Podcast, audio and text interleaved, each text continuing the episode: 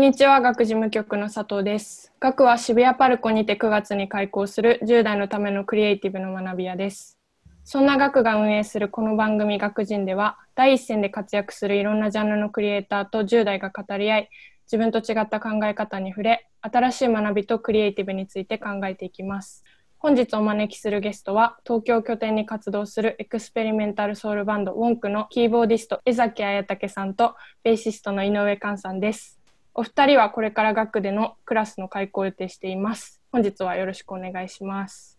お願いします。とお二人は WONK の他にも様々な活動をされてらっしゃると思うんですけど、はじめに自己紹介も兼ねてお二人の活動について教えていただきたいと思います。では江崎さんからお願いします。はい、えーっと、ウォンクのキーボーディスト、江崎彩武です。えー WONK での活動の他に、えー millennium parade というバンドでもキーボードを担当しています。えーその他、えーキーボーディストとして、 King Gnu というバンドや、えー Friday Night Plans といったバンド、まあ、その他もろもろ、えーまあ、今の日本の20代のシーンを中心としたバンドの中で、えーキーボーディストとしてレコーディングに参加したり等々しております。え大学では音楽制作、主にえ映画、アニメーションに向けた映像の制作について学び、えー大学院ではえー幼児んを対象とした、まあ、音楽教育について研究をしていました。ということでよろしくお願いします。よろしくお願いします。井上さんお願いします。はい、えーウォンクのベーシストの井上寛と申します。えっ、と、ベーシストとしては、まあ、ウォンクだけではなくて、えっ、と、いろんなアーティスト、えー元キリンジの堀米康之さんだったり、えっ、と、ラッパーの ISSUGI さんだったり、まあそういういろんなジャンルのアーティストのベースをレコーディングで弾いたり、ライブで弾いたりしているというのと、えー WONK でも、えーミキシングエンジニアとレコーディングエンジニアとして、えーまあ、メンバーの中で、えー作るにあたってそういう業務を担当していまして、あと、その他のアーティストですね、例えば、ゲスの極み乙女のちゃん MARI さんのソロアルバムだったりとか、えーまあ、さまざまなアーティストのミキシング、レコーディング、エンジニアをやっております。えーまあ、ミュージシャンとしてはそういう感じなんですけども、えーと、ゲームを作る、アプリのゲームを作る会社にも勤めてまして、そちらのサウンドチームで、えーまあ、ゲームの BGM を制作したりとか、効果音を作ったり、えーえーゲームに実装したりというのもやってまして、えー、セデックっていうゲームのなんだろう技術カンファレンスみたいなところがあるんですけど、そこで、えー立体音響について、VR と立体音響についての講演などをしたり、そういうふうな活動をしております。本日はありがとうございます。ありがとうございます。よろしくお願いします。えっと、二人とも幅広く活動されているということで、と、二人の活動に関しても10代のゲストの方含めて聞いていきたいと思います。えっと、本日は10代のゲストとして、ウルハさんと次元さんに来ていただきました。よろしくお願いします。よろしくお願いします。じゃあ、まずウルハさんから簡単に自己紹介をお願いします。はい。えっと、今現在高校2年生で、えっと、作詞作曲をして、主にアコースティックギターで歌ったり、えっと、シンガーソングライター的なことをしてます。よろしくお願いします。よろしくお願いします。じゃあ続いて次元さん、自己紹介お願いします。はい。えっと、芸術系の高校に通ってます。高校2年生の次元です。普段はギター弾いたりとか曲を作ったり、あと映像もちょっと編集したりしながら、いろんな作品を作ってます。よろしくお願いします。よろしくお願いしまお願いす。します。じゃあ早速10代のゲストのお二人から質問していただきたいと思います。じゃあまずウルハさんから江崎さんと井上さんに聞いてみたいことありますか、あ、えっと、えっと、今現在もこうやってズームでやり取りしたり、えっと、すごいデジタル的なことが、あの、たくさん普及されてて、で、あの、音楽とかもすごい簡単に PC で使われたり、本当に、あの、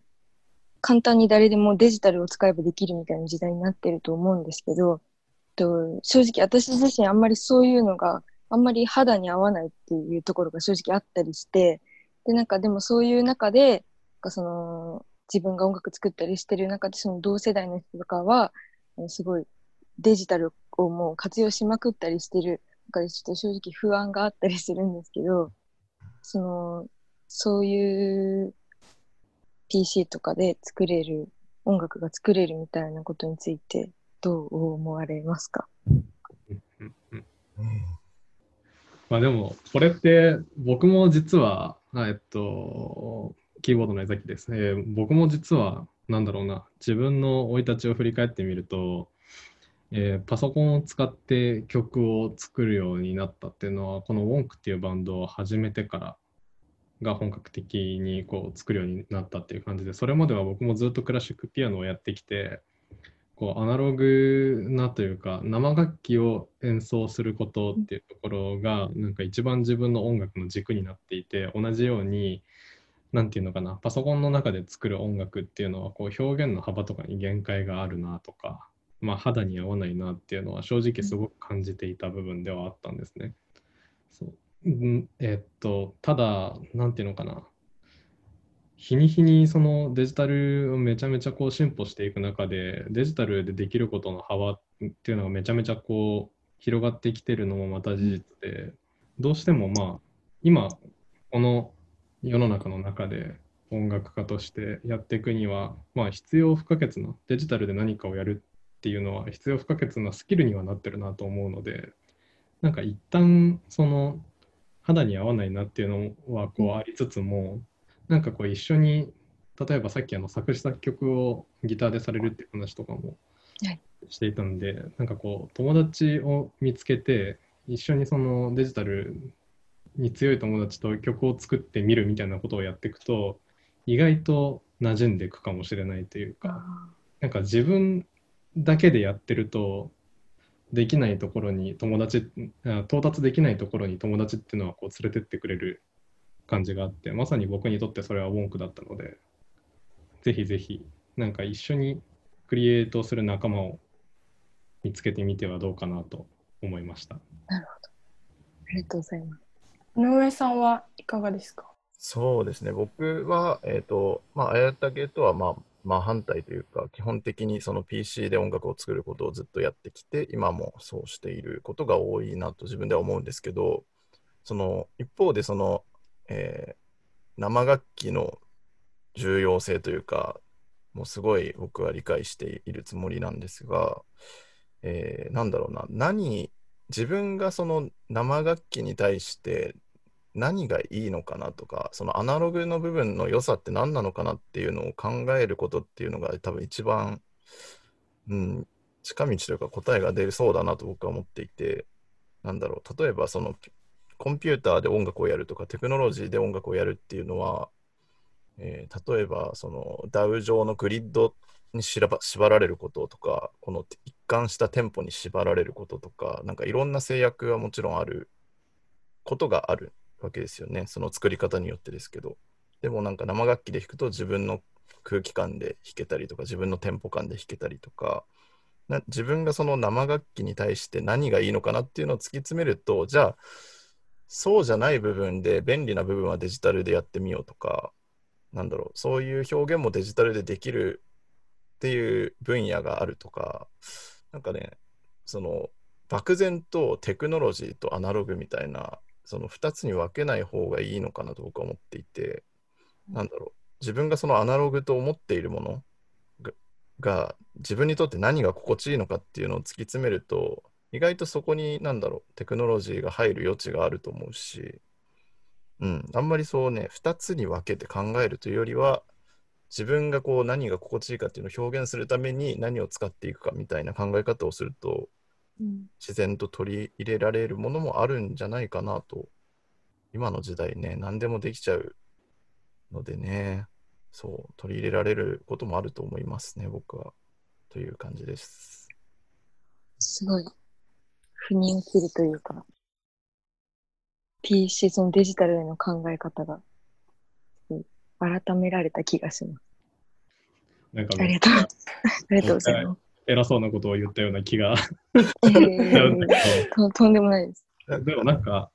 いやー、そうっすよね。楽器で曲作ってるとね、なんかそういう感覚になるっていうのはめちゃくちゃよくわかるんで、なんかすごいな懐かしい気持ちになったというか、なんていうか、うん。うん、で今ちなみに曲を作ったりしてこう発表したりするというか、のって全部一人で完結してるんですか？そうですね。なんかその周りに、一応私の学校でも、あの、軽音楽部みたいなところに所属してるんで、人とその、一応バンドで、人と音楽をするっていう機会はあるんですけど、うんその、その、外に本当に本格的にっていうか、あの発表する活動的なのは全部一人でやっていて、うん。で、あの、基本的にギター弾いたりで、あのギター以外も、そのピアノとか、楽器自体がすごい好きなので、うん。あの、生が、生楽器、その、小さい頃からピアノ習ってたりしてるところから始まってるんですけど、うん。なので、その、基本的には、その、自分で、その楽器を弾ける楽器を生でできるだけの環境をっていうか、まあ、揃えて音質よく取るようにしてとかいうのを、でもそうですね、基本的に一人でやってます。おーなるほど。レコーディングするときは、あの、はいパソコンで録音するんですか？そうですね。なんかあの、全然そ本当にあの、つい最近っていうか、その曲自体は作ってたけど、その録音とかをして、どっかに発表するために録音するっていうのは最近始めて、その、マイクとかで撮ってから、その、編集とかはパソコンでやったりしてるんですけど。そういう感十分なテクノロジーの使い方だと僕は思う。じ。本 当ですか？ですかなんか多分、んうん。そうですね。いや、か十分な使い方してると思います。本当ですか？なんかその周りは結構その、ね、あの、音からデジタルっていうか、楽器を生で撮るっていうよりも打ち込みとかいう方が多くて。で、なんかその私自身もその楽器自体が好きだから、その生でできたらもちろんいいとは思うけど、例えばドラムとか私はちょっと叩けないんで、そういうところを、そのまだすごい、あの、全然、その流暢にできるわけじゃないんですけど、うんうんその打ち込みできない部分をデジタルでカバーしたりとかいうのはやってるけど、やっぱりその、周りはもう完全に全部、すべてドラムとか以外も打ち込みみたいな人も多かったりして、うんうんそれで、そうですね、さっきみたいなことを考えたりするきっかけになってます。いや、なんか、あの、なんだっけな、楽器演奏的な話で言えばというか、なんかその、デジタルとアナログとみたいなのって、最近、なんていうのかな、えっと、パフォーマンスっていう部分から見たときに、えっと、やはりその、なんだろうな、音楽を人前でこう、えー上演するときにおける、その、身体性というか、なんかその、肉体からこう湧き出るエネルギーみたいなのって、あのやっぱり楽器を演奏するっていう行為を通さないと伝わらないよねみたいな話をよくしていて、うんであの僕のそのもう一つやってるミレニアムパレードっていう、えークリエあのえっとなんだプロジェクトはまさにその楽器を演奏することっていうことの持つ力というかオーラみたいなのをバシバシ伝えていくバンドとしてやっていて楽曲を作る部分はかなりもうデジタルデジタルというかそれこそ生楽器を取らずに、えーっとまあ、打ち込み音源だけで済ませたりっていう部分もたくさんあるんですけどやっぱりなんかわからないけど人前で音楽を示す時ってパソコンのボタンをポチッと押して再生するよりも圧倒的にその目の前で人間が汗をかきながら楽器をかき鳴らしてるっていう方が伝わるものがすごく多くてそう。でなんでそのパソコンの中でその何でもできるようになった、まあ、今の世代というか、まあ、僕らも含めそうなんですけど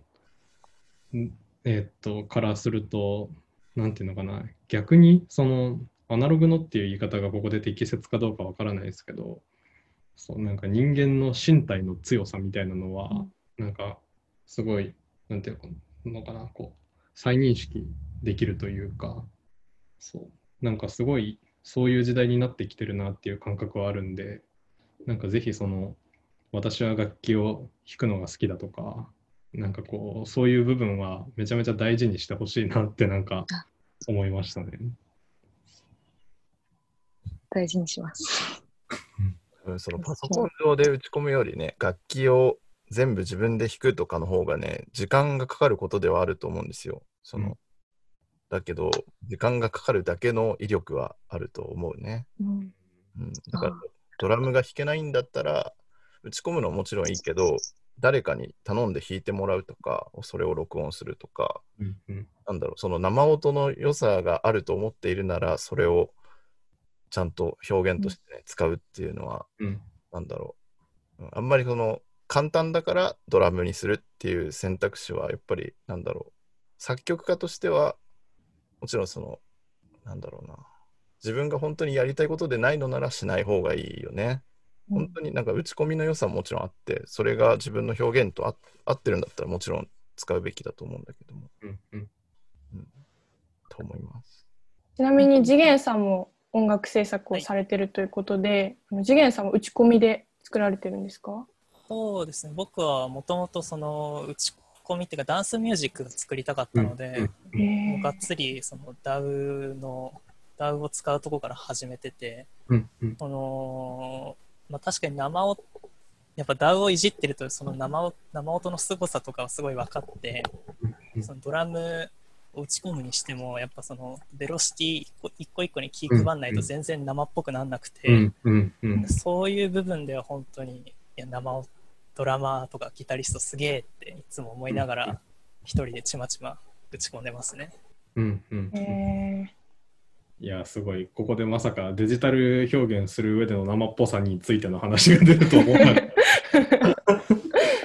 そうね。ーうんなるほど。じゃあ続いて次元さんにもお二人に質問していただきたいと思います。はいお、願いします。はい、えっと、そのお二人ともすごい創造的ななんか活動をされてると思うんですけど、そのやっぱ自分でものを作るにしても何にしてもそのオリジナリティっていうものが一体どこからやってくるのかっていうのをいつも 意識していて、うん。そういう自分の中のオリジナリティのルーツみたいなのはどこにあるんだろうなっていうのを聞きたいと同時にそのでもその実際どの作品もその少なからず他の作品の影響を受けていて、なんかそういうふうに考えるとじゃあ本当のオリジナルってなんだろうっていう考え方もできるわけでその自分の中でオリジナルとどう向き合っているのかなっていうのを聞きたいです。これは非常に難しい問題ですよね。そうね。まあ、なんか、オリジナル、なんか僕はそもそも人が何かを作るっていう行為が、えー0から1を生む行為ではないと思っていて、なんかこう、0.1とか0.2ぐらいあるものを1とかにしていく作業なのかなっていうのをすごい思ってるんですね。っていうのは、なんかその、やっぱ、先ほどあの次元さんがおっしゃったようにどの作品も何かしらの影響を受けていてというかまあやっぱりその何か想像していくっていうことがそもそもこう先人の知恵みたいなのをこう受け継いで表現していくことだと思っているので、えっと、ただそのオリジナリティというかなん、まあ、ここでは僕はそのオリジナリティっていう言葉を自分らしさみたいなことにちょっと置き換えたいなと思うんですけどなんかそれって結局はそのなんだろうな自分と全く同じ生き方をした人はいないっていうことをちゃんとそのなんだろうな。そういそのこと自体にすごくこう向き合った上で自分の考えていることに対してすごく正直に向き合うっていうことで自然とそのえっとオリジナリティというか自分らしさは出てくるものだろうなと思っていてなんとなくなんだろうな、えー世の中今こういう曲が流行ってるからこういうものを作った方が良さそうだなみたいな思考をどんどん減らしていくっていうことが結局その自分らしさを出すということにつながってくるなというふうには思ってます。そうね。自分、ね。オリジナリティってね、その、僕が思うオリジナリティっていうのは、まあ、なんだろう、そう、綾竹が言ったように、その自分と全く同じ人生を生きてる人はいないっていうところに、やっぱり立脚するなと思っていて、うん、たただそれをどうやって表現に落とし込むか例えば音楽でいうオリジナリティっていうのはそれをどうやって音楽に落とし込むかっていうところに尽きるなと僕そうですね。まあ綾竹が言った通りなんだけどそこかなと思っていて。例えば、えーえーなんだろうな、え80年代の音楽に影響を受けましたっていう人が80年代の音楽そのままのテイストをそのまま再現しようとしてやるっていうのはやっぱり僕個人としては、えオリジナリティがないなと思ってしまうんですよね。ただなんだろうその80年代の音楽に影響を受けましたっていう自分が今2000年を生きていて2000年代を生きていてああいうこともあってこういうこともあってみたいなことを歌詞に載せてみたりとか、うん、自分の中では80年代の音楽以外にもいろいろ影響を受けてるものがあってそれがどっかに端々に出ちゃうとかなんかそういうことの積み重ねがオリジナリティ音楽におけるオリジナリティになっていくのかなと思いますね。なんで、うん、やっぱ01っていうのは偶然起こることでしかなくて自分が何かやろうと思うと01ってないよね。ゼロ、オリジナルを生み出すってほほとんどないことだと思うんですよね。なんだろうんう。うん、DNA みたいなもので、なんだろう、人類が生まれたのが偶然じゃないですか、多分。その、それと同じぐらいの確率でしか01って生み出されなくて、それあとはその、いろんな人のこの DNA が混じって進化するしないみたいなのがあって人類があるみたいなことと一緒で偶然01になったものをもう膨大な年月をかけて音楽もその、まあ、1から23456年って進んでるなという印象ですかね。ありがとうございます。なんかやっぱあの次元さんも曲を作ってからこれ誰々っぽすぎるなみたいなのを思うことがあるってことですか、そうですね。うん最初の方は本当になんかコピー、まあ、劣化コピーみたいな感じだったので、うん、こうそこからこうどうやって脱却したらいいのかみたいなのがずっと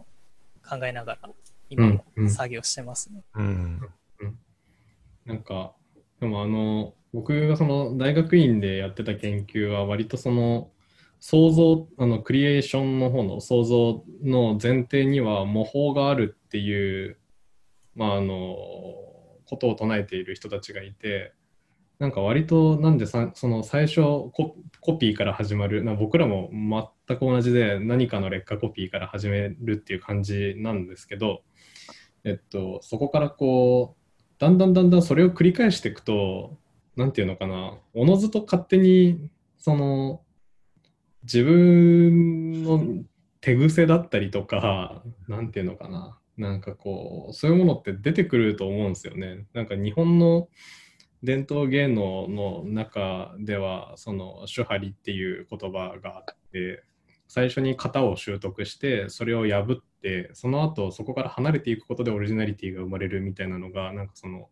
能とか歌舞伎とかああいう邦楽のものの世界ではよく言われてるんですけど日本の芸事の中では。なんかあの多分その僕は割とそのずっとその劣化コピーを繰り返していくことによってその劣化コピーを繰り返すっていうこと自体も多分その僕ら個人がその独自のやり方で コピーをしてってるんでそのうち多分その自分の癖みたいなのがすごい獲得されていくと思うんですよね。なんでそのあまたこういうコピーやっちゃったみたいな風に思わずあ今は型を習得してる段階なんだっていうことをずっと信じていればやがて独自進化を遂げることができると思うんで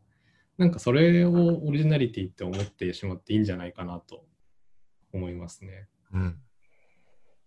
そうですよね。そうなんです。僕もそれ、手張りの話をしようと思ったとこです。でもあの本当になんかポピュラーミュージックの世界も、まあ、クラシックの世界も全部そうですけど基本的にやっぱりみんなその自分の憧れの存在を真似し続けるっていうところからスタートしてるんで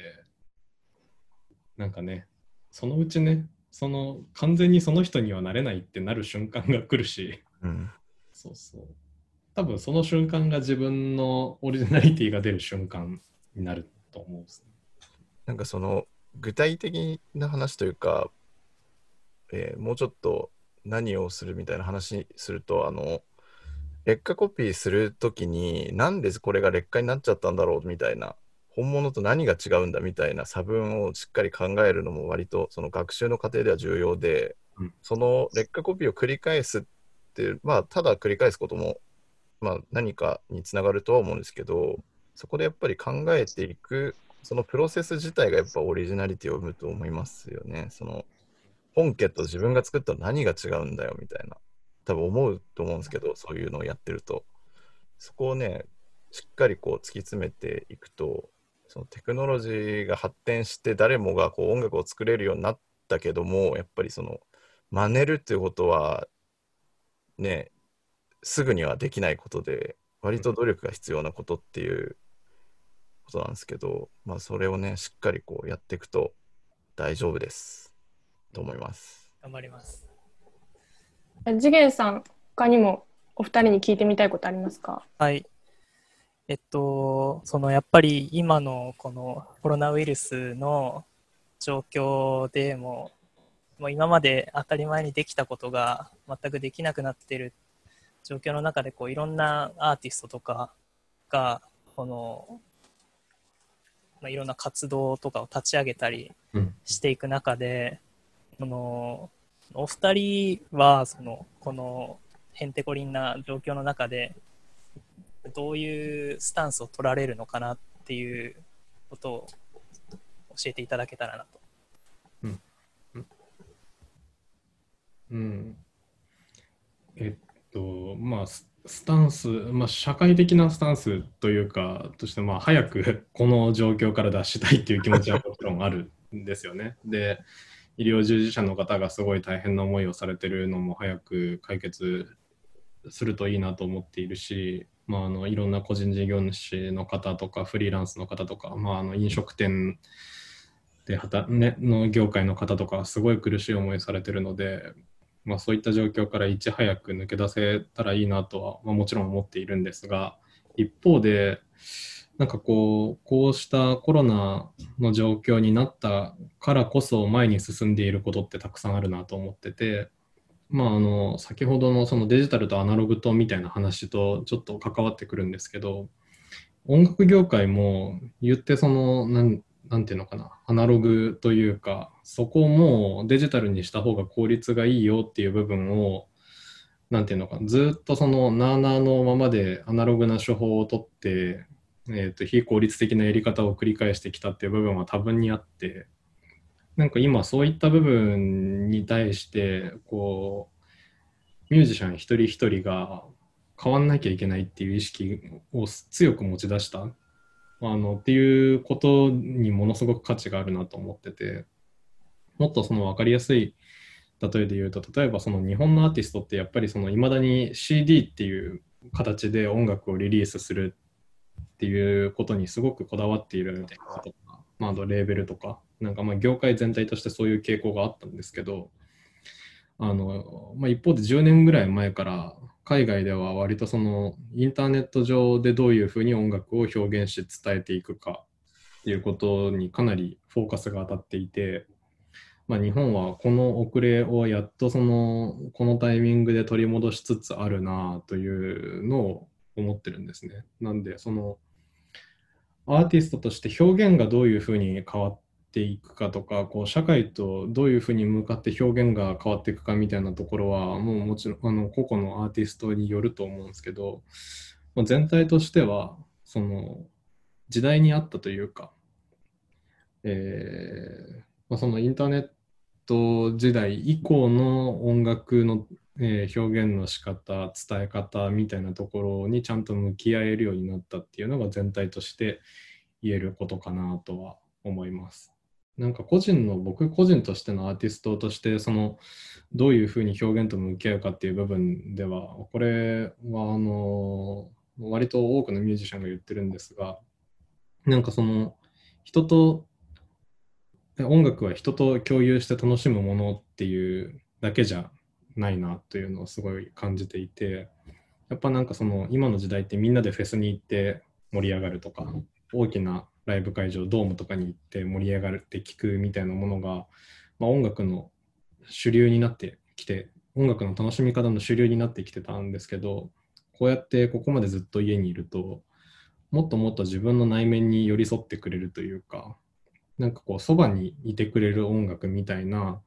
えー存在がすごく価値あるものに思えてきていて、なんで表現者としては、その、個の、まあ、個に寄り添うというか、あの、いろんな人の心の中でこう大事に取っておきたくなるような音楽を表現してみたいなっていうふうに思ってきているところです。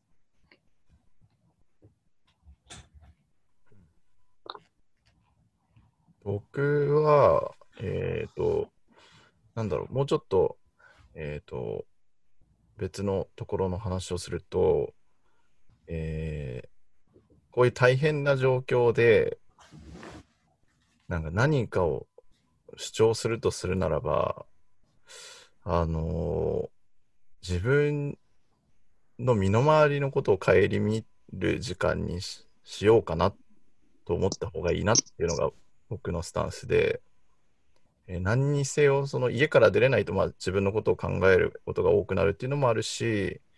なんだろうな、えーこういう大変な状況の中でなんか世界平和みたいな漠然なものをみんなでこう共有していこうっていうことではなくて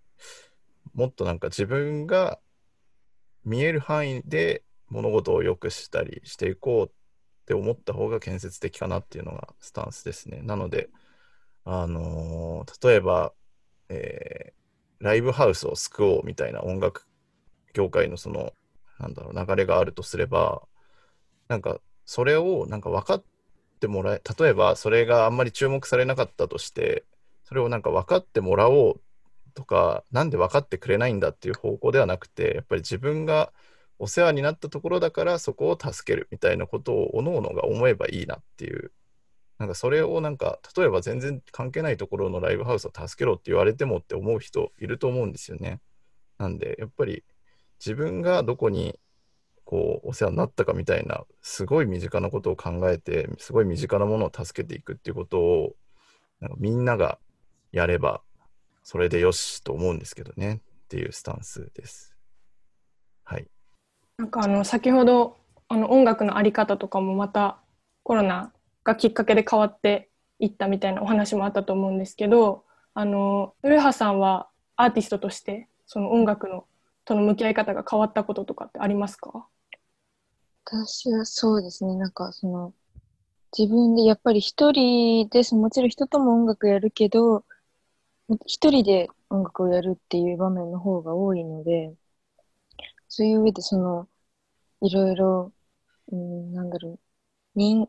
音楽はもちろんだけど、人間性が試されてたりするところとかも、そのニュースとか、いろいろ世論を見ていて強く感じるんですけど、なんかそういうのを見てると、うん、なんかその音楽とか以前に、うん、人間についてというかすごい大きい言い方になっちゃうんですけどうん、そういうのについて考えることの方が多いですかね。なんかでもそういうことを自分がやってることに落とし込んでいけたらいいなとも同時に思ってます。いや、すごいな。なんか、高校生の頃に、表現者としての自分みたいなことを全然考えたことなかったなと思って。なんかでもその状況のことを自分の表現に落とし込むって素晴らしい答えよね。どういうことだよ。な なんだろう、その、うんなそう、この前その、ウォンクのメンバーでもちょっと話題になったんですけど、その SNS で今の状況に何かを言うとか発信するって、今この全員がそのメディア足り得るというか、SNS が発展した現状すぐできることだと思うんですよ。ただ、それが丁寧な表現かっていうとかまた別の話になっていて、なんだろうな、その思考のプロセスだったり、その人がどうしてそう思ったのかとか、なんかいろんなものをその伝えるには、やっぱり SNS じゃ足りないこともあるっていうのは僕はすごい思っていて、そういう時にやっぱり自分の表現に落とし込む音楽だったら音楽をその思ったことを形に自分の、えー手段でその自分の手で形にしていって丁寧に何か表現していくみたいな絵でもいいですし、えーまあ何でもいいんですけどそれは素晴らしい発想ですね。丁寧なアウトプットだと僕は思います。うん。あの次元さんはなんていうんですかね。音楽の向き合い方とかその表現者としてのなんか変わった点とかあるんですか？うん。でも意外ともともとその音楽を聴いたり作ったりするっていうのは意外と今までずっと一人でやってきてその音楽を作るにしても聴くにしてもずっと孤独な作業だったのでなんか特別今なんかみんな家から出れなくて大変だっていうってる状況の割には意外とその自分の中でこう大きく変わったことはないなっていうのはあるんですけどでも周りがすごく動いてるのを感じるのでそういう部分ではなんか自分も変わる変わる変えるべきとこがあるのかなっていうのを考えます。ちなみに僕もずっと家にいて、家で音楽し作ったりゲームしたりずっとしてるんで、あの、特段生活に変化はないし、そういうことを、なんだろう、平均性にはあんまり僕も影響してないところあって、なんかでも、そうね、その、それが悪いことではないと思うんですよね、僕は。なんだろう、まあもちろん周りで助けてって言ってる人がすごい身近にいれば、もちろん助けてあげるっていうことはいいことだと思うんですけど、なんだろう、それで自分のスタンスを変えるって本当に思う何か出来事があればもちろんそれに従ってほしいし、なんだろうな、あんまりその、うん変わってない人はそれはそれでいいんじゃないですかねと思ってますね、僕は。続いてウルハさん何か他に聞いてみたいことありますか？えっと、今、あの、今改めてその活躍してる、あの、いろいろ活動されてる中で、改めて10代の頃にやっておいた方が良かったなって思うこととかってありますか？じゃあ、カンさんからどうぞ。えー10代の頃にやっておいた方が良かったなと思うことは、なんだろうな、えー10代、うん理科と数学への興味。本当に、なんだろう、うん。理科と数学への興味を失わずに10代を過ごしたかったなと思いますね、僕は。というのも、ななんだろう、えっ、と、音楽って、その、まあ、レコーディングとかミキシングとか、あとしん、例えばシンセサイザーを使って音作りするとか、そういうことって、数学とその、まあ、理科、物理ですけど、物理にすごい密接に関係していて、なんだろうな、その自分が思うようにパソコン上でその音を出したいときに原理が分かってないと音ってなんだろうとかそういう原理が分かってないとできないことっていっぱいあるなと僕は今実感していて音楽家として活動していて。なので、まあ、今そのエンジニアとしてはそういうのをまあ学び直してやっているんですけどなんだろうな10代の頃にそういうことを教えてくれる先生いたらなってすごい思いますね。だって音楽と数学と理物理関係あるよなんて教えてくれなかったもんなと思って、うんうん。うん そうそれだけはちょっとや本当はやっておきたかったなと思うことですね。いや、本当ね、あの、僕もちょっとつ続けて話させていただくと、まさに ガンさんの最後にあのおっしゃってた、なんていうのかな、えー音楽と数学と物理は関係があるみたいなことを僕も10代のうちに知っておきたかったなっていうのが一番大きくて、どうしてもなんか小学校、中学校、高校で、まあ、行われる学校教育って、まあ、あの最終的に、まあ、あのセンター試験なり、なんだろうな、まあ、大学入試なり、数値である程度評価するために、なんていうのかな、まあ、こう最も効率的なやり方で勉強しているっていう側面がやっぱ強くて、まあ、そもそも本来、そういうその音楽とか物理とか数学って、なんかこう、はっきりと縦でこう区切ることができないものだと思ってるんですよね。なんかその最終的にテストっていう形に落とし込むためにああいうふうに、まあ、ジャンルがこう分けられているというかカテゴリーが分けられているような感じで。なんかこう何をやろうにも一つのことを突き詰めようと思うと結局全部をやらなきゃいけなくなるみたいなのってすごくあって。なんでその高校生の時とかに僕もなんだろうな、えー将来音楽で、まあ、あの生きていこうっていうことはなんとなく固まってたんですけど、まあ、そのタイミングで僕も同じように切り捨ててしまったなんか他のいろんな学問領域というか分野の話をもうちょっと高校生の頃にちゃんと興味持って吸収しておけばなんか今見える景色全然変わってきたんだろうなっていうのはすごい思ってますね。そう。なんでなんかなんていうのかな。まあ音楽の道に進むってなっても例えばなんだろうな。えーこう世界史の内容とかがもうこう音楽の発展とものすごく密接に関わってくる部分とかもあるし楽器の発達は割とその地理で習う気候区分みたいな話とかも関わってきたりもするし、そうそうなんかこう自分の好きなことをなんていうのかなこきっかけに他の領域への興味を広げていくっていうようなことを意識的にやりたかったなっていうのをすごい今振り返ると思います。ありがとうございます。なんかそんなこと私は全然考えたことなかったんですけどなんか今のお話聞いてからこれからあの授業を受けたりするとまた授業のなんていうんですか見方というかうん。学びの受け方が変わってくるのかなと思いますね。うん。うーん。じゃあ逆にあの江崎さんと井上さんから10代のゲストに聞いてみたいことはありますか？いや、なんか、まず普通に、もう僕も高校卒業して10年ぐらい経っちゃうんで、今の高校の音楽の授業って、なんか、なんだろうな、新しい要素あんのかなみたいなことがざっくり気になってるんですけど、うん。なんかその、え、今のその中学、高校とかの音楽の授業って普通に楽しいですか？正直そんな楽しいなとか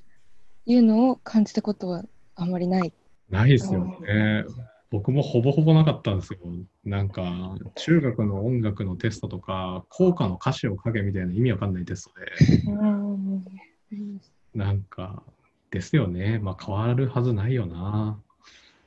え、でもなんかその、えっと、まあ、小さい頃からピアノをやってらっしゃったりとか、まあ、突然さんはパソコンで曲を作ったりとかって、まあ、あの、いろいろその学校以外の部分でやっぱりその音楽に行って楽しいって思う部分があって、今いろいろ活動されてると思うんですけど、それって、なんか何がきっかけだったんですか？と、そうですね。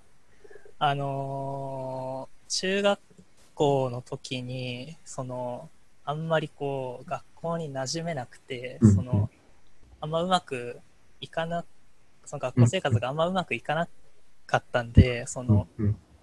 何かこう、学校以外の場所になんか、なんていうの、避難場所みたいな、うんうん。何かこう自分が安心できる場所が必要だった、必要としている時期で、でそこでその好きなバンドとか好きな音楽に出会ったのがきっかけで、うんなんかどっぷり浸かるようになりましたね。へえ、すごい。第三の場所っていう感じだったんですね。なんか私はそのさっきも言ったように小さい時から楽器習ってたり、うん割とその音楽は身近にある環境だったっていうのは思うんですけど、うんちょっとなんかやっぱりあの私いろいろ音楽以外にもそのなんだろう映像見たりなんか映画見たりドラマ見たりとかいろいろ趣味はあるんですけどでもなんかそういう趣味がある中でもやっぱり、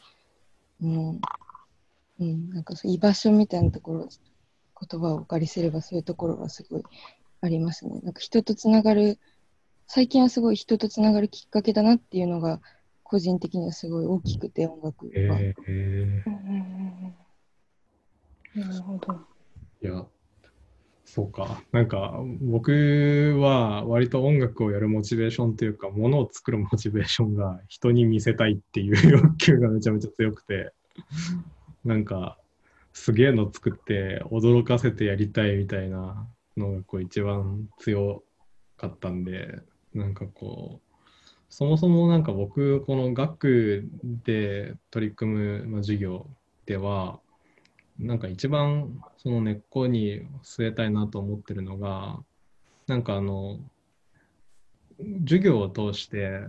何か音楽を作ってみたいっていう気持ちが起こるっていう状況を最終的なゴールにしたいなと思って、なんかあの、美術とかであの水彩画やったりとか版画とかとりあえずやってみるとまあそこそこ楽しいしなんかその後大人になってからもなんか軽くイラストを描いて人に説明をするとかって普通にやるじゃないですかみんな。だけど音で何か自分の思ってることを伝えようとするみたいなことってほぼほぼみんなやらないのでなんかそこがなんていうのかなあのちょっと人にイラストを描いて教えてみるとかいう感覚と同じくらい簡単になんかその音で相手に気持ちを伝えるみたいなあの発想にこうつながっていくといいなと思ってて。なんでそのどうやったらなんかこう高校生とか、まあ、中学生のみんながそうなんだろうちょっと作ってみたいっていうか表現してみたいって思えるかっていうのをちょっとお聞きしたかったんですけどなんか第三の場所感とか人とのつながりっていう部分で考えるとすげえ難しいな。そうだよな。うん。ちなみにそのウルハさんと次元さんがはあのどんな音楽の授業だったら受けたいですか？学校の。今あんまり面白くないっていうふうに伺ったんですけど。本当にそうだようん、なんか、私は、その音楽にしても他のことにしても、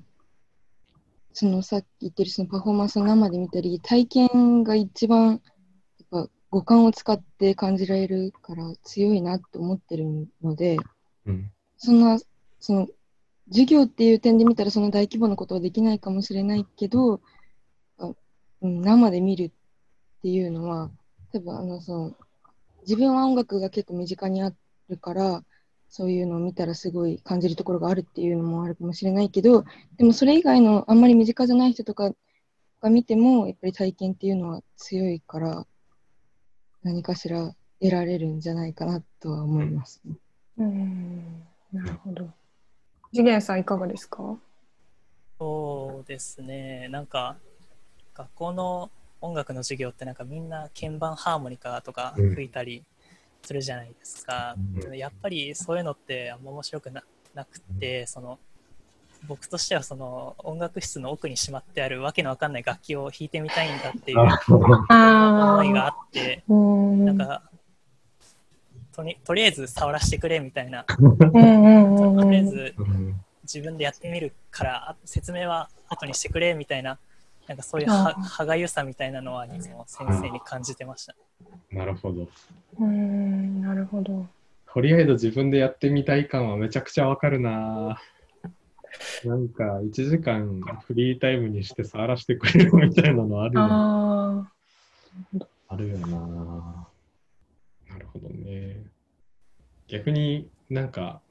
まあ学校の音楽の授業とか、まああの、他の、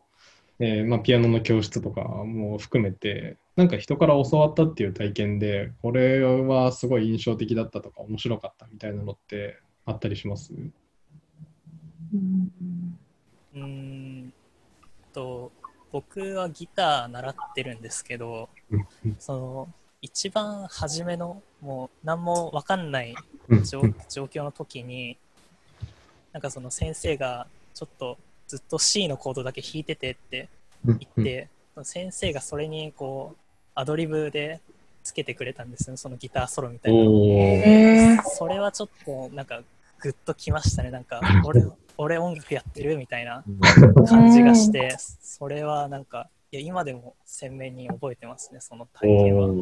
なるほど。すごいパッと思いついたことなんですけど、なんか、あの、小学生の時に三味線を習ってたことがあって、私。えー。で、それでなんか三味線の譜面って、あの、数字で書いてあるん。ですけど、なんか、その教室の習ってた先生が、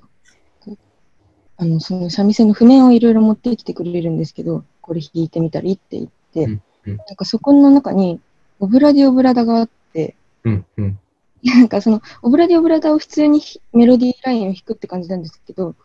三味線ってやっぱり歌もやるので、うんなんかその私たちは歌わないでも先生が長唄みたいなことを歌ってて、その時にオブラディオブラダの歌詞を、なんかすごい和訳してて、うんうん結構無理やりな和訳をしてて、人名が出てくるじゃないですか。オブラディオブラダの歌詞なんかそれをなんかその日本に寄せようとしたのか、太郎と花子みたいに置き換えてて、皆さんがすごい違和感はあったんですけど、それってすごい印象に残ってるし、その他の人とかと一緒に弾いてて楽しかったなっていう覚えはあるし、で、なんか私はそこですごい、うん、ビートルズになんか初めて多分、ほぼ初めてぐらいに触れた瞬間だった気がするので、おーそういう和と邦楽と洋楽とか、なんか違うものを融合させたものとか、うん、なんか体験として印象としてすごい強く残る。へかなーえ、原曲より先に太郎と花子バージョンを聞いたんですかそうです。それでなんかおかしいなと思って原曲を聴くみたいな流れがあったへんで、ーすげえな、面白いな。やっぱパフォーマンスに惹かれるものが多いんですね。まあ、カンさんとかもそうですか？え、俺は、どうだろうね。俺、ものを、そのが音楽に、ことに音楽において、人に何かを習ったことってほとんどないのよね。うんえなんか、全部、YouTube とか DVD が先生だったからさ。うんうんだから、なんだろう。なんだろうな、その人と一緒にとか、そういうことはなく、ただただ遠い、そのアーティストへの憧れみたいなのはあったよね。うんテレビで見るこの人とか、うんうんうん。だから生で見て、まあでも生で見て感じたこともあんのかな。でも、ライブとか行ったりしてたんですか？小さい頃とか。もちろんライブとかは両親に連れてってもらったりしたこともあって、でもなんかね、そこの記憶はやけに鮮明なんだけど、すごい感動したとか、そういうことはなかったかもしれない。え正直な話をするとね、むむしろやっぱ YouTube に上がってる、はい。もう見ることもできないような超一流みたいなうんそういう人に憧れてたかな。へえ映像コンテンツ、そうね、僕らの世代が多分一番最初ですもんね。なんか中学生ぐらいから YouTube 見れるようになったっていうのは。そう、なんか中学生時代から YouTube あるみたいな話が出たんで、僕のちょっと質問もうん。良いですか？あのー今は多分その音楽とか映像を作ってネットにアップしてみんなに聞いてもらうみたいなことをやってると思うんですけど、周りでそういう人ってどれぐらいいます？あの、うん、何かを作ってネットにアップしてみんな聞いてってやってる人。あ音楽じゃなくてもいいです。その YouTuber でもいいし、何かしら表現活動を外に向けてやってる人ってどれぐらい肌感いますかね、周りに？うん、あなんか、私、その、と、専門ではないんですけど、と結構美術系が特化した学校に通ってるので、なんかそういう状況だからっていうのも、多分すごい、それはすごい強いと思うんですけど、結構いますね。絵とか、絵以外にも、なんだろう、ファッションとかを、その、例えば、インスタグラムとか使ったりして、もうすぐ SNS に上げるみたいなのは、周りにはもうたくさんいます。うんうんゲンさんはどうです？どうです？そうですね、僕も芸術系の学校なので、その、まあ、SNS とか使いこなしてる人が多いなという印象で、なんか、いろんな変なことやってる人たちがいっぱい集まってるんで、そう、意外と多い印象ですかね。やっぱそうなのか。いや、なんか、そこがすごいところなんだよなと思うんですよね、いつも。なんか僕が高校生の頃って、自分が作ったものを世に出すって、まあいろんな方法があったのかもしれないけど、すごい難しいことだったような気がしていて、なんだろう、外からのフィードバックみたいなことを全く受けてこなかった高校生活だったなっていうのがあって、それが早いうちにあると、なんだろう、その自分のいろんなモチベーションとか技術が加速していくんだろうなってすごい思うんですよね。うんなんか、あれだけはさ、芸大行ってたから、周り美術系の人だったと思うんだけど、どうですか？やっぱり外に発信してる人は結構いた？大学の頃。僕、あれなんですよ。自分の演奏動画、中学の頃から上げてたんで、そうだよね。そう。えまあ、これをあやたけに聞くのは間違いなんだけど。なんかね、そう、フェスとかも、なんだっけな、そう、小6の時に初めて音楽フェスというものに出て、その後、中1から自分のそのバンドというか、で、あの、毎年やってたんで、割とその、発信するっていうのは意欲意欲的にやってたんですけど、なんかその、そう、やっぱなんか僕は作ったものを見せびらかしたいみたいな、その承認欲求じゃないけど、なんかそこがすげえあったから、うん。なんかそう、まあ、YouTube とか、当時まだ日本語版が出たばっかりだったから、アップすると、あのスタッフホットピックスみたいなやつにもすぐ取り上げてもらえたりして、そうすると一気に何十万再生みたいにいくんですよね。なんか、まあ、すごい楽しかったし、あと、えー YouTube に動画をアップしたことで出会ったキーボーディストとは、今、あ中学生の時にそのメル友になったキーボーディストとはいまだに交流がああるし、なんか、モチベーションはやっぱめっちゃ上がるけど、ただ、あの、一つ言うと、あの、僕らが、まあ僕とか幹さんも、僕と幹さんもね、2年違うからあれが差があるけど、僕らが YouTube に触れ出した頃って、まだインターネットっていう空間かなりユートピアだったんだよね。なんかその、なんていうのかな。まだそのめっちゃ新しいテクノロジーで、みんなその分からないことがあったらお互いに助け合おうみたいな雰囲気がすごいあったから、YouTube のコメント欄とかもすごいね、建設的なものが多かった。なんかこれならこういう練習したらいいですよとか。ただ今ってどちらかというと、なんか炎上させるというか、足を引っ張るようなものの方が多い印象だから、接し方はむしろ考えた方がいいのかもしれんなとは僕は思いましたね。なんかせっかく作った曲とかをインスタとかに、ね、YouTube とかに上げて低評価がめっちゃついたり、なんかその下手だなんだみたいなコメントとかすげえ入ると、まあその目を潰すことになりかねないというか、うん。そうね。うん、なんか、やっぱどんなアーティストも基本的に、やっぱなんか、あの、どこかしら人の反応に対して、なんか喜びを感じてっていうのは、やっぱモチベーションとしてあるんで、なんかね、それを若い時に、その嫌な思い出として残んない方が、きっと幸せな感じがするというかね、どうすればいいんでしょうね。なんか、その人に SNS にアップすることで何かこう、えー思いいことでも悪いことでもいいんですけど、何かこうリアクションがあって思ったこととかってありますか？人に、まあ SNS とかじゃなくてもいいですけど、人に曲を聴かせたとか。うん、そう、まあ、SNS とかもそうですし、なんか、あの、学校でその舞舞台をやるっていう機会があって、その音楽を作ってくれみたいな機会があって、なんか、そういうとこでこう発表した音楽っていうのは、なんかすごくみんなになんか愛されてるっていうか、大事にしてもらえたりしたので、なんか、うん、なんか、やっぱ SNS に上げて、こう、いいねがついたりするのもいいなとは思うんですけど、その、やっぱ SNS との関わり方も、なんか、なんかい一方通行じゃなくて、やっぱこう、お互いにコミュニケーションが取れる形で、こう、作品とかを扱っていったら、もっといいのかなって思ってますね。うん私は、うん、なんかその誰かに披露、見せるみたいな機会が、学校内とか、外でも何度かあるんですけど、その時は割とその、もちろん楽しいとかいう気持ちは強いんですけど、よりさっきその江崎さんもおっしゃってたその承認欲求的なところが、多分割と根底というか、そこには強い気もしていて、なんかでもただその SNS とかの例えばその分かりやすく見える反応数字で見えるいいねとかの反応には、うん、なんか、その生比べな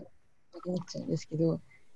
その使い方に気をつけなきゃなっていうのはすごい思ってて、なんかただ今、もう SNS って一口に言ってもいろんなツールがあって、うん。出しやすい環境ではあるけど、出したところでその海の中で溺れる可能性もあるっていうのは、すごい、まあ、正直なのかなと思うんです。けど、うので、それも含めて、うん考えて使わなきゃいけないなっていうのをすごい思います。うん。らもう大丈夫だ。そうですよね。なんかその、僕がすごい思ってるのは、日々、あの、そのね、若い人がこう SNS に作品アップして、すごいみんながメディア足りうるっていう状況がのいい面はいい面であるとしてね、その溺れるっていうこともあるなってすごい思っては、そう、あやたけも言ってたけど、うん。なんだろう、自分の中で秘めてきたものがある日開花するっていうパターンもね、あるからね、そのうん。常にさらされてるものが最終的にいいものになるっていうことではね、それは全然ないなと思って、まあ両方のパターンあるからね、と思ってるんだけど、やっぱり、なんだろう、この今の10代はそこまでしっかり考えてるなっていうのにすごい感心しました。なんかその、やっぱりね、すぐ SNS があるからこそ、使い方をその時からすでに考えてるんだろうな。うん。うん僕らってやっぱりある程度大人になってから SNS を知ったから、なんだろう、やっぱり失敗して学んだ世代というか、うん。SNS 上のさまざまな失敗がさ、最初、もう今の、今もだけど、ある、あるじゃないですか。うん。うん。だけどやっぱり最初からあると、そういうのも一番最初から考えてるってことなんですかね。すごい。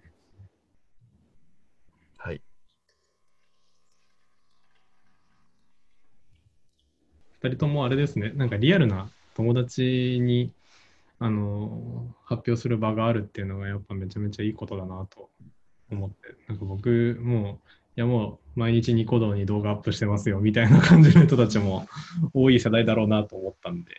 そうなんかどちらかというとでもそのリアルな場でのレスポンスの方が心に響いてるっていうのが、なんかすごい、ま、安心したっていう言い方が正しいかわかんないけど、うん、いいなと思いました。ありがとうございます。ちょっとそろそろおしまいの時間が迫ってきてしまったので、えっと、最後にゲストの江崎さんと井上さんから、ちょっと話の中でもたくさんいただいてるんですけど、改めて10代に向けてメッセージをいただきたいと思います。えっ、と、10代にメッセージということで、なんだろうな、えーやっぱり今の10代の人にしかできないというか、なんだろう、時代のその進みがよりその早くなっていて、テクノロジーの進化とかいろいろ変わることがあるので、なんかその中で、その今の10代にしかできないこと、将来、えー自分がこれぐらいになったらこんなすごいことになってるんだみたいな未来への希望も含めてなんか捨てないでいろいろやってほしいです。あんまりその年上に忖度することなくねそういうことをどんどんやってほしいなと思いますね。そうって感じです。ありがとうございます。僕は、なんか、10代っていろいろめっちゃ不安だと思うんですよ。大学受験があるなとか、ひょっとしたら人によっては就職がなんだな、みたいなのすごいあると思うんですけど、なんか僕はその自分のなりたい像っていうのをずっと毎日毎日こう思い描いてれば、自然とその姿に自分が寄ってくっていう現象ってあるなと思ってて、逆に言うと多分自分が描けない自分の姿が描けない未来っていうところには絶対に自分は行き着かないと思うんですよね。なんでもしその表現をしてこう生きていこうっていうようなこう夢とかがあったりするんだったらすごいその夢に向かって細部まで妄想を膨らませていくってことをやってほしいなと思って。わかんない。例えばなんだろうな武道館でギターの弾き語りをやりたいっていう夢がもしあったとするとそしたらその時のスタッフはどれぐらいいるのかなとかその時はどういう服を着てるのかなとか、えーその時ステージの色はこういうのがいいな、えーポスターはこんなのがいいなみたいなことをでその前に出すアルバムはこういうのがいいなみたいなことをめっちゃ細かいところまで妄想していくとすごいなんだろうな。どんどんね自分の進むべき方向が明確になっていくっていうか結構みんな夢を語る時とかってまあ夢なんだけどねみたいな感じでふわっと実現しないものとして自分の将来像を描きがちなんだけど本当に実現するんだっていうのを信じ込んで細かいところまで詰めていけば必ずそこに達することができると思ってるんでぜひぜひ今まだ何でもこう夢を描ける時期だと思うんでなんかなりたい像っていうのがもしあるんだったら事細かにそのディティールを詰めていくというか想像していくっていうことに時間を使ってほしいなと思います。ありがとうございます。本日のゲストは、 experimental soul バンド WONK のキーボーディスト江﨑文武さんと、ベーシストの井上寛さん、そして10代のゲストの次元さんとウルハさんでした。ありがとうございました。ありがとうございました。ありましありがとうごたざ。います。今回はデジタルを使った制作や SNS での発信が主流となりつつある現在のクリエーションの形やこれからの表現について音楽の視点から様々なお話を聞くことができました。えー SNS を使って誰でも簡単に世界に発信できる今だからこそ自分らしさとは何なのか一度立ち止まって考えてみることが本当に大切だなと皆さんのお話を聞きながら改めて思いました。また、えー学校の音楽の授業や教育についての話もとても面白くてこれから教育に携わっていく身としてもとても勉強になりました。江崎さんと井上さんはこれから学で音楽のクラスの開講を予定されていますのでどんなクラスになるのかぜひご期待ください。